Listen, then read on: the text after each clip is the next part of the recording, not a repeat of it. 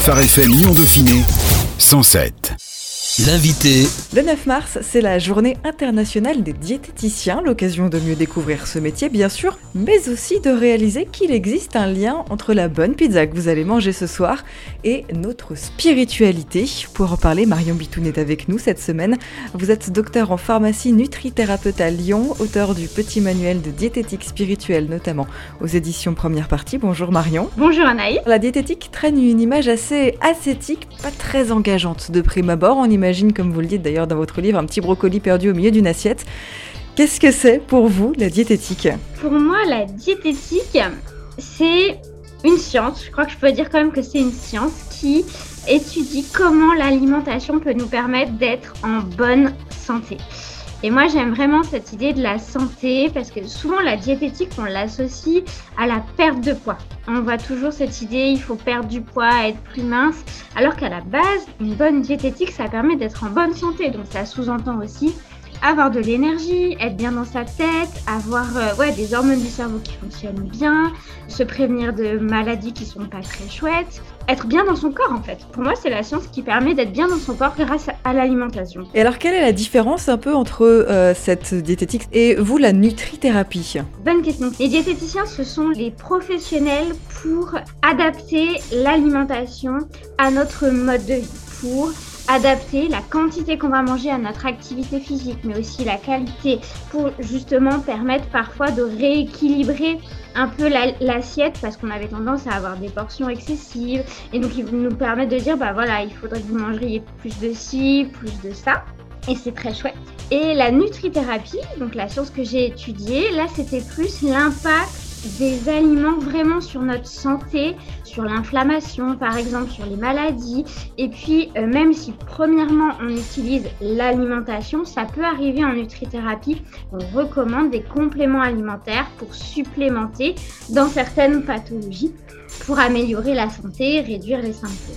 Voilà, c'est pas du tout une science qui va se substituer aux médicaments. Hein, loin de là, d'ailleurs, j'aime bien parce que vu que j'ai les deux casquettes, j'aime autant les médicaments que l'alimentation ou les compléments. Mais en tout cas, parfois, ça peut permettre ben, de réduire, en accord avec le médecin, toujours certains traitements, d'améliorer certaines pathologies. On va même aller encore plus loin puisqu'on parle de santé. Nous, on a aussi envie de parler de santé spirituelle.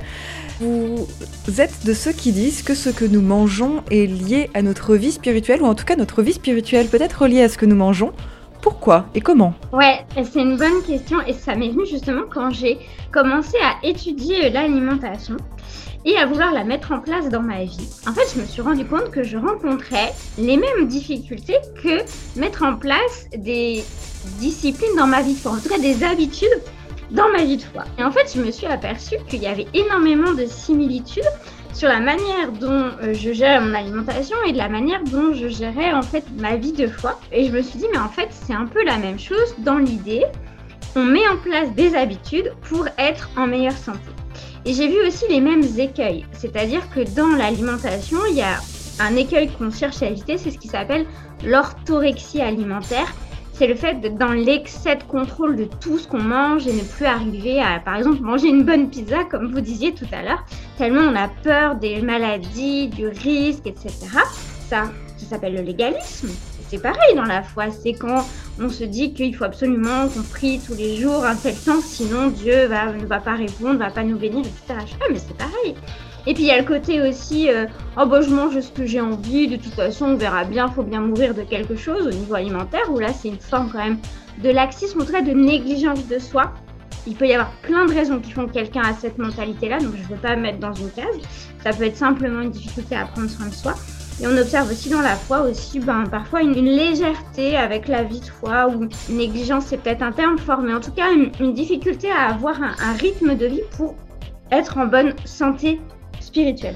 Du coup, j'y ai vu vraiment un lien sur comment on prend soin de sa santé en fait. Comment est-ce qu'on peut euh, lier les deux? Comment est-ce que ce que nous mangeons est lié à notre vie spirituelle? Ça dépend de ce qu'on désire en fait avec l'alimentation. Je pense que tout vient de ce qu'on désire en fait. Et on peut lier les deux si on désire être en bonne santé. Et puis justement pour aider un peu à ça, j'ai dans mon petit manuel un peu associé des euh, nutriments que l'on trouve dans l'alimentation avec des nutriments spirituels pour justement mettre en place une discipline conjointe alimentaire et spirituelle. Et donc, peut-être en faisant des analogies dans notre cerveau entre ben, ce dont j'ai besoin pour grandir spirituellement, ce dont j'ai besoin pour grandir physiquement, et puis ben, en prenant un peu une dynamique de mettre en place l'un et l'autre dans notre alimentation et dans notre vie de foi de manière progressive, de manière agréable. Et du coup, ça permet de prendre soin conjointement de sa santé. Et ce que je trouve intéressant, c'est que vu qu'on mange trois fois par jour, ou deux fois par jour, enfin bref, on mange quand même régulièrement, notre corps nous le rappelle. Si on commence dans notre cerveau à associer notre alimentation euh, physique avec l'idée de la spiritualité, bah, d'une certaine manière, notre vie elle peut revenir à nous naturellement à chaque fois qu'on mange. Et du coup, ça permet aussi d'aider notre cerveau à, faire des analogies. Quand on va manger tel aliment et qu'on va y mettre le désir de manger sainement, ah bah tiens, est-ce qu'aujourd'hui euh, j'ai pris soin aussi de ma santé spirituelle? C'était quoi déjà les légumes spirituels? Ah bah c'était les temps de prière, en tout cas de connexion avec Dieu. Comment je me suis connectée à Dieu récemment? Et c'est un peu ce que j'ai voulu essayer de faire dans ce livre, c'est d'arriver à aider les lecteurs, et moi la première, à connecter ces deux choses parce que l'alimentation, naturellement, on passe du temps à faire nos courses, à, planifier le menu, à manger et c'est chouette. Et si on arrive à corréler ça à notre vie de foi, ben, j'ai l'espoir que notre vie de foi et notre discipline spirituelle sera plus présente en nous au quotidien. Vous appelez donc à aider notre cerveau à faire des analogies entre euh, la foi et l'alimentation. Alors justement, on nous recommande vivement de manger nos 5 fruits et légumes par jour. C'est quoi les 5 fruits et légumes par jour du croyant? C'est une chouette question. En fait, les, fruits et les légumes, on nous recommande de manger les 5 fruits et légumes par jour. Alors déjà, je précise, c'est 5 portions hein, de fruits et légumes d'environ 80 grammes. Donc c'est ça la recommandation. Les fruits et légumes, ils sont pleins de vitamines, plein de minéraux, plein de fibres, sont bons pour le tube digestif et c'est vrai qu'ils devraient être un peu à la base de notre alimentation. Je suis pas en train forcément de prôner une alimentation végétarienne ou végétalienne, mais en tout cas, c'est vrai que pour une bonne santé, ils devraient être présents très quotidiennement dans notre assiette. Et du coup, moi, je fais l'analogie avec les temps de connexion avec Dieu, que ce soit par la prière, par la méditation, dans ma vie de foi, quand ils sont présents au quotidien, je vois vraiment une différence sur ma santé spirituelle. Et c'est ce que j'explique dans le livre. Parfois, ça va être un temps vraiment euh, pris à part le matin avec sa Bible et à prier. Voilà, comme parfois on va se faire euh, une soupe de légumes avec un gratin de légumes, ça va être très très légumes. Et puis parfois, en fait, ça va être j'attends le métro euh, pendant 4 euh, minutes. Ah bah tiens, je peux juste prendre un temps pour me connecter à Dieu en fait. Et ça va durer pas beaucoup de temps, c'est intense. Hop, tout comme ah bah je vais manger une pizza ce soir, c'est chouette, mais je peux peut-être rajouter juste une salade verte. Pour moi, c'est voilà cette idée de les intégrer à notre rythme, selon nos journées, mais régulièrement. Vous défendez une vision holistique de la personne, c'est-à-dire pour faire simple dans sa globalité. Qu'est-ce que ça veut dire pour vous? Ce que ça veut dire pour moi, c'est que le corps et l'esprit intimement liés. Alors, je ne vais pas rentrer dans le débat est-ce qu'on est corps, âme, esprit ou corps, esprit? Je vais dire corps-esprit, donc en gros le physique et le spirituel. Et ma conviction, c'est qu'on est intimement liés. Et d'ailleurs, c'est extrêmement intéressant parce que dans la nutrithérapie, on apprend, on étudie que la manière dont on va manger va avoir des impacts directs sur les neuromédiateurs. En gros, c'est des hormones du cerveau, c'est des substances chimiques dans le cerveau, mais qui agissent sur notre énergie, sur notre morale, sur notre capacité à nous concentrer, à faire des projets. Et ça, c'est profondément, d'une certaine manière, aussi spirituel en fait. Et donc, une bonne alimentation va favoriser un bon fonctionnement au niveau de notre cerveau. Et ça peut profondément avoir des impacts spirituels sur notre spiritualité. Et à l'inverse, je suis intimement convaincue qu'une spiritualité épanouie, qu'être bien avec Dieu et ouais, être bien en connexion avec Dieu, ça va aussi avoir des impacts sur notre santé physique, aussi parfois sur notre manière de nous alimenter, parce qu'on a envie de prendre soin de soi, parce que notre corps est aimé par Dieu et parce qu'on est aimé par Dieu. Et je crois aussi que parfois, ce qu'on vit dans la vie de foi peut provoquer des guérisons sur le plan physique. Donc là, pas tout le temps, selon la volonté de Dieu, je ne rentrerai pas dans un cause à effet. Je crois profondément que ce qu'on vit dans notre vie de foi a aussi un impact sur notre corps. C'est pour ça que je défends l'idée d'une vision globale de l'être humain, corps et esprit, parce que c'est lié, les deux sont liés. Et dans la Bible, il y a des tonnes de versets qui nous parlent aussi du lien entre les deux. Et j'aime tellement quand Dieu nous dit que notre corps est le temple du Saint-Esprit. C'est assez fou quand même. Notre corps qui est fait de glucides, de lipides, de protéines, de vitamines, etc. Vraiment, notre corps, il est fait de ça, de muscles, etc. Et le Saint-Esprit vit dans notre corps et l'appelle son temple. Et je trouve que c'est, il est magnifique ce verset. Et la spiritualité chrétienne, je l'aime parce qu'elle réhabilite vraiment le corps. Il y a pu avoir des philosophies, euh, le corps c'est mal, le corps c'est charnel, opposé vraiment à l'esprit, alors qu'en fait on a un Dieu qui s'incarne dans un corps humain et qui ressuscite le corps. La foi chrétienne est vraiment la foi qui réhabilite le corps, contrairement à ce qu'on peut penser parfois. Vous appelez donc forcément à prendre le temps de réfléchir, de questionner sa manière de s'alimenter. Quels effets positifs ces temps de réflexion peuvent avoir sur notre vie spirituelle individuelle? Pourquoi c'est bien pour euh, notre foi de s'interroger sur ce qu'on mange finalement? Ce que vous décrivez là, c'est un peu la dynamique du développement personnel. Donc là aussi, dans, dans la démarche chrétienne, euh, je sais que le développement personnel peut avoir ses limites parce que dans le développement personnel, il y a de plus en plus qui utilisent le côté énergétique, etc., du développement personnel. Mais je défends quand même un développement personnel chrétien, c'est-à-dire d'avoir régulièrement justement des temps d'introspection sur comment je vais, en fait, comment je vais spirituellement, comment je vais physiquement, de prendre des temps pour mettre en place de nouvelles habitudes faire des bilans, mais en toute bienveillance, hein, toujours dans l'idée d'amour de soi, en tout cas que Dieu nous aime hein, et qui veut notre bien. Et le fait de prendre soin et de sa spiritualité et de son corps, c'est prendre soin de son être en globalité.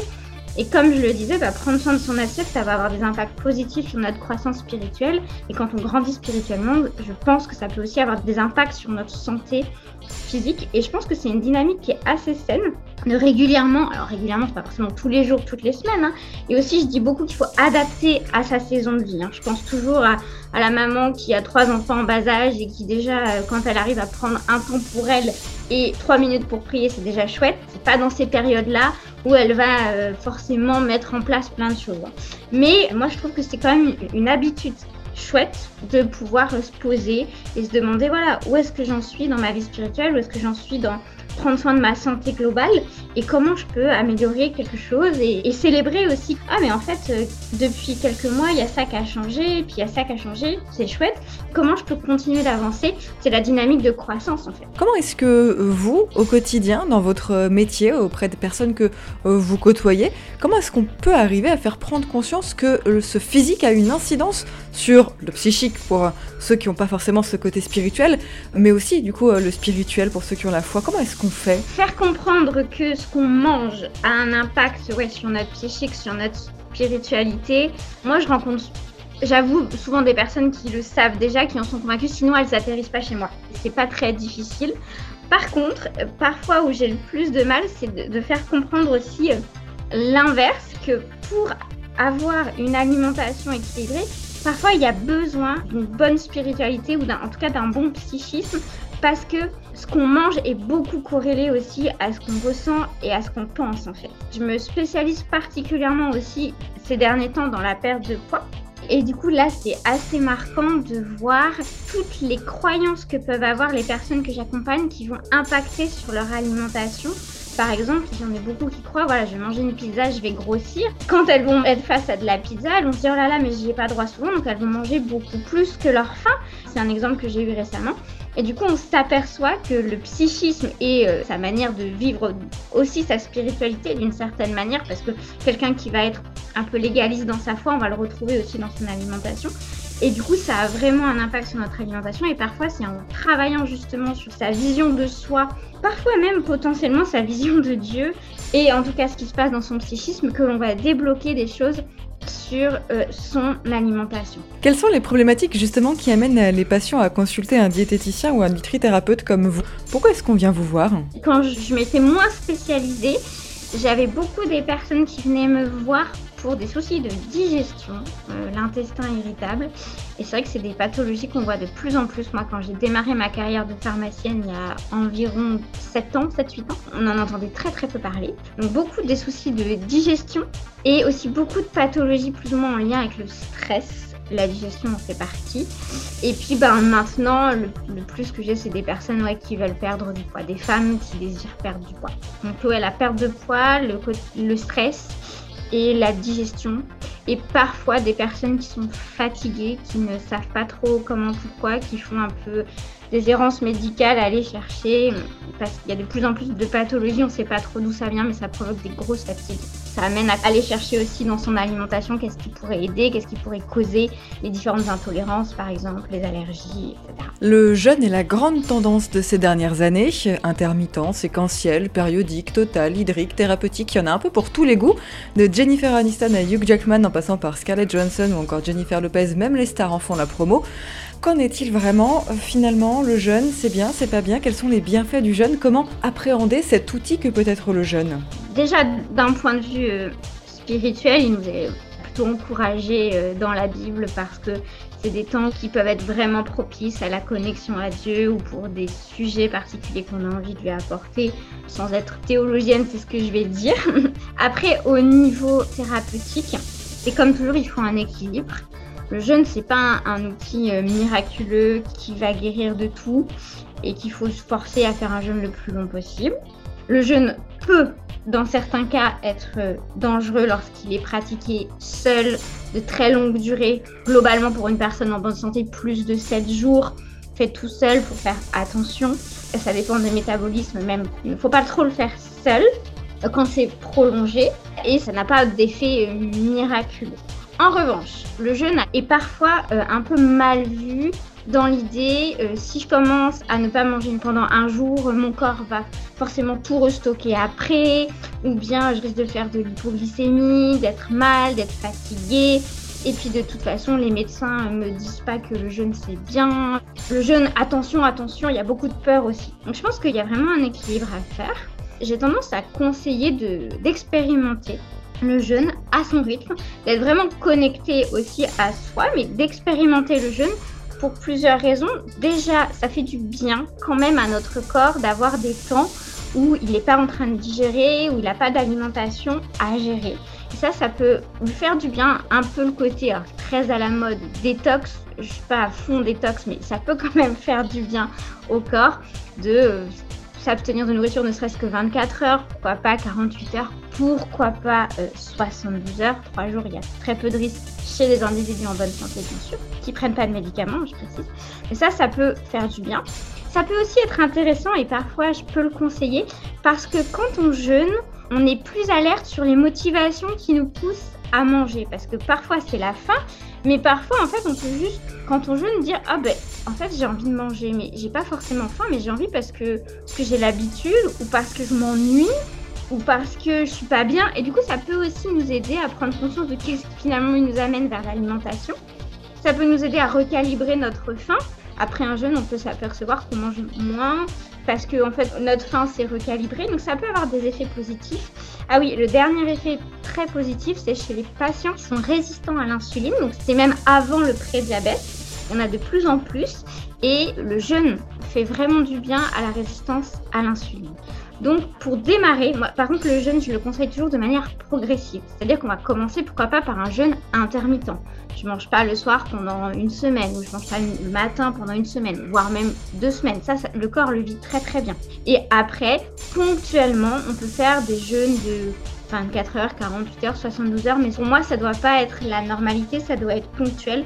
Alors que les jeûnes intermittents le plus classique, c'est 16-8. Je mange sur 8 heures et je ne mange pas sur 16 heures dans la journée. Celui-là peut être fait au quotidien. Je tendance à conseiller à expérimenter jeûne de manière progressive.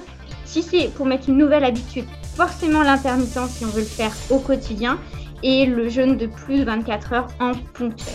J'y vois quelques bénéfices, mais il faut pas non plus avoir des attentes excessives et aussi, il faut faire attention à ce que ça n'entretienne pas un désir de contrôle de ce qu'on mange. Si vous savez que vous avez tendance à vouloir contrôler un peu tout dans votre vie, être dans le contrôle, et vous sentez au fond que vous n'est pas bon, ne jeûnez pas, et plutôt reconnectez-vous à vos sensations, retrouvez la liberté de manger quand vous avez faim, de ne pas manger quand vous n'avez pas faim, de vous faire plaisir.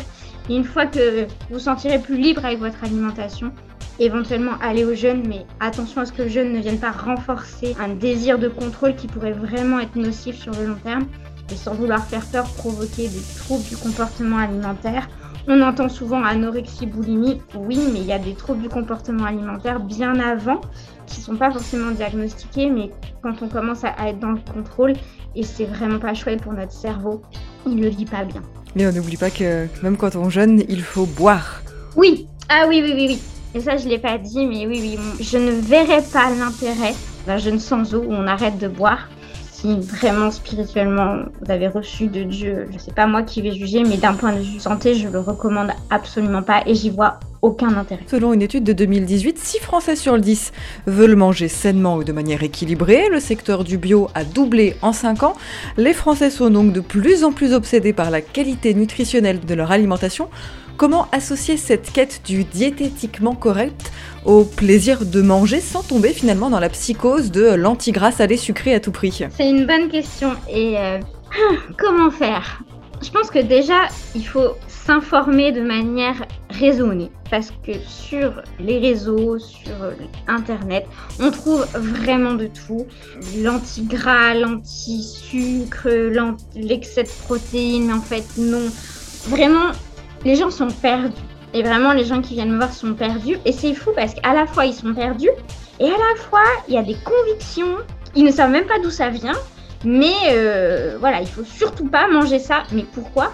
Enfin, je sais pas, mais il faut surtout pas manger ça. Donc, je pense qu'il y a deux choses. Il y a déjà bien s'informer. L'avantage, en fait, de ce que vous venez de dire, qui est de plus en plus d'intérêt, etc., c'est qu'il y a quand même de plus en plus d'études hein, au niveau de la science qui étudient de plus en plus justement l'alimentation saine, etc. Donc il y a des moyens de trouver des bons livres, des bonnes études qui disent qu'est-ce que c'est que l'alimentation équilibrée. Se questionner aussi sur pourquoi je crois ça. Quand on arrive à identifier ses croyances sur l'alimentation, genre euh, il faut surtout pas manger de pizza, il faut surtout pas manger de gras, c'est celle que j'entends le plus. Faut pas manger de sucre, pas manger du tout de pizza, les fast-food, ça aussi j'ai entendu récemment si je fais un repas plaisir, je vais pas perdre de poids pendant 4 jours. Ouh là là. Mais d'où ça vient tout ça? Et un peu, on peut aussi se re-questionner de qu'est-ce qui m'a amené à croire ça en fait? Et puis, ben, en fait, en faisant ça, on va s'apercevoir que la médecine, la santé ne dit pas du tout que le plaisir ne doit pas être intégré dans l'alimentation. Et puis, c'est toute une question d'habitude, en fait. Imagine que tu pries pour quelque chose à Dieu. Et tu vas prier pendant plusieurs mois, etc. Et à un moment, tu vas avoir une réponse. Est-ce que tu crois que c'est la prière de la dernière semaine qui a vraiment été plus efficace que les autres, qui a été mieux, qui a été mieux faite, qui a impacté? Ben non, c'est peut-être ma persévérance, ou etc. C'est pas si... Bah, en fait, avec l'alimentation, c'est pareil c'est pas une semaine où je vais manger parfaitement, donc du coup ça va aller. Donc la semaine d'après, euh, je peux faire différemment. En fait, c'est des habitudes en fait. C'est qu'est-ce qu'au quotidien tu mets en place? Est-ce que au quotidien tu as une alimentation qui est équilibrée? Si c'est oui, eh bien va au mariage, mange du gâteau au mariage et fais-toi plaisir. Sors avec des amis, bois une bière et mange de la charcuterie et ça ira très bien en fait. C'est une question sur le long terme en fait. Et c'est pareil, souvent j'entends Oh Marion, euh, hier j'ai mangé une soupe, une salade de concombre et un yaourt. Est-ce que c'est bien?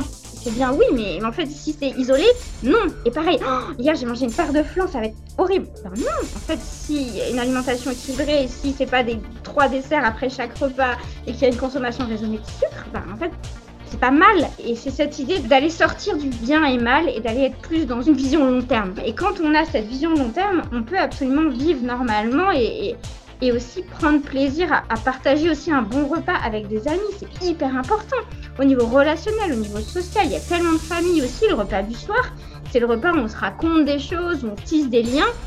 C'est aussi important de prendre plaisir aussi, parce que l'alimentation doit être une priorité d'après moi, mais il y a d'autres priorités qui rentrent en jeu en fait. Attention à ce que l'alimentation ne vienne pas prendre le pas sur des priorités qui ne devraient pas. Et les relations sociales, la relation avec son conjoint, la relation avec ses enfants doivent toujours être prioritaires en fait. Et si à un moment vos disciplines alimentaires viennent rentrer en concurrence avec ce qui est vraiment, d'après moi, essentiel dans la vie, les relations, stop quoi. Il va falloir revoir ses priorités. Quel serait votre conseil pour terminer Le conseil de Marion Bitune aux auditeurs qui nous écoutent? Mon conseil, ce serait intéressez-vous vraiment à l'alimentation et l'impact sur la santé.